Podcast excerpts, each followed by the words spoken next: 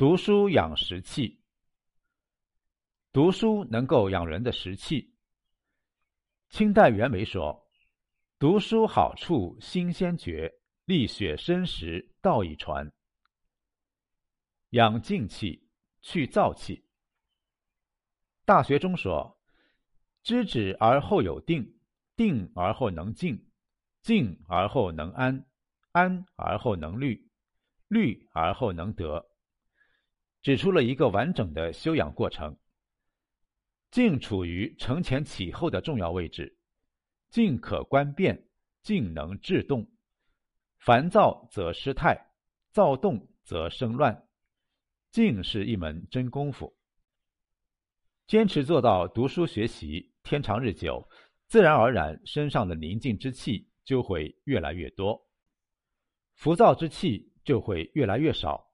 就能练成排除干扰、闹中取静的功夫，增强临危不惧、处变不惊的定力。养雅气，去俗气。所谓“腹有诗书气自华”，读书可以使人变得风雅。曾国藩说：“读书可以变化气质，好书读得越多，就越有气质。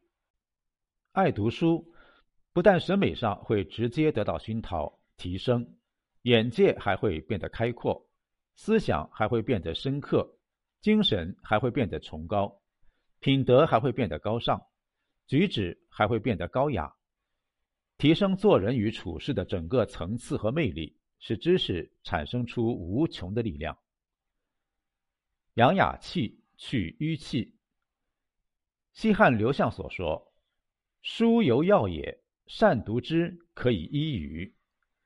朱熹也曾说过：“为学之道，莫先于穷理；穷理之要，必先于读书。”书读得多了，认知水平得到提升，看待事情就会站得更高，看得就会更加深刻。积累的知识多了，处处举一反三，思维就会更加全面，角度就会更加独特。在解决问题上，也更能落得实，不会脑袋空空，也不会缺少办法。读得越多，解决问题就越有思路，越有用不尽的方法。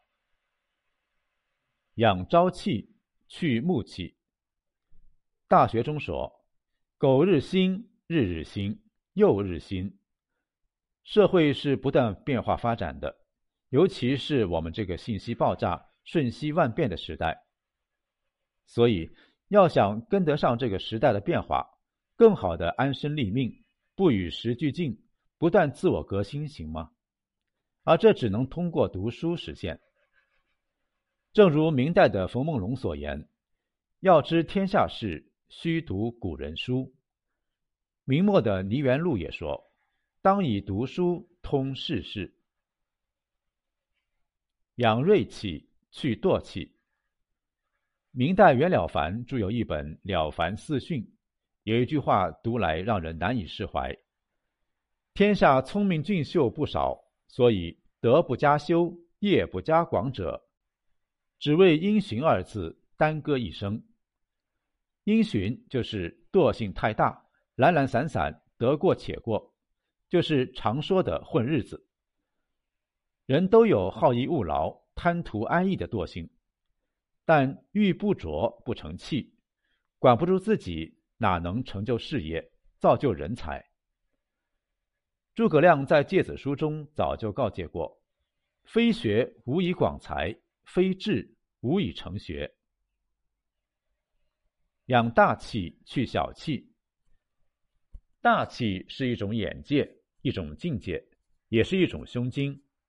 要养成大气，则非要历练和读书不可。读书可以拔高眼界、熏养境界、开阔心胸。北宋欧阳修说：“强学博览，足以通古今。”同是北宋的刘仪那句话更是无人不知：“读万卷书，行万里路。”养正气，去邪气。儒家最讲正气，最为荡气回肠的便是孟子说的。无善养，无浩然之气，其为气也，至大至刚，以直养而无害，则色于天地之间。最朴实的便是蒲松龄说的：“书痴者文必恭，义痴者技必良。”怎么养？如何攻？自然要读书。正气不扬，邪气必长；邪气嚣张，人必遭殃。中国传统文化最讲究礼义廉耻，要求读书人都要做品行端正、品德高尚的正人君子。君子以修身齐家治国平天下，匡扶正义，弘扬正气。首先，自己必须行得直，走得正。正所谓“其身正，不令而行；其身不正，虽令不从。”养胆气，去怯气。所谓无知无畏，那是一种愚昧的莽撞和盲目的自负。有识才有胆，艺高才胆大。对此，《论语》阐发的最为精当。仁者必有勇，勇者不必有仁；仁者不忧，知者不惑，勇者不惧。不无知有识，当然要读书。读书可以增长见识，见过大场面，自然胆气也就壮了。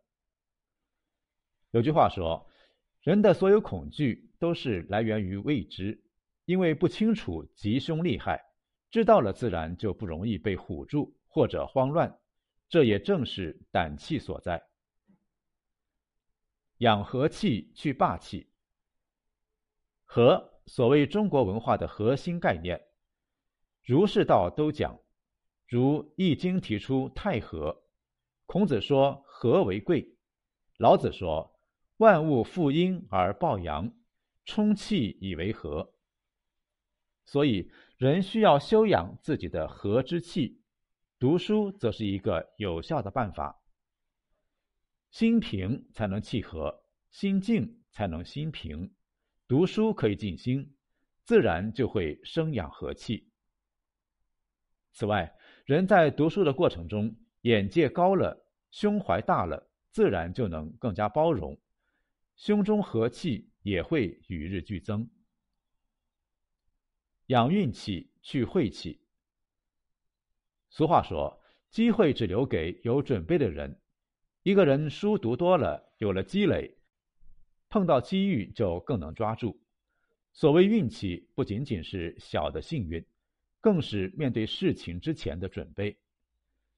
如陆游所说的：“书到用时方恨少，是非经过不知难。”有机会能抓住，等于是增大了运气，而且。读书多、有学问的人，他的机会也会更多，因为他的眼界大了，思想支配行为，外在的活动空间和舞台也会不知不觉中跟着变大，所能碰到的机会自然也会更多。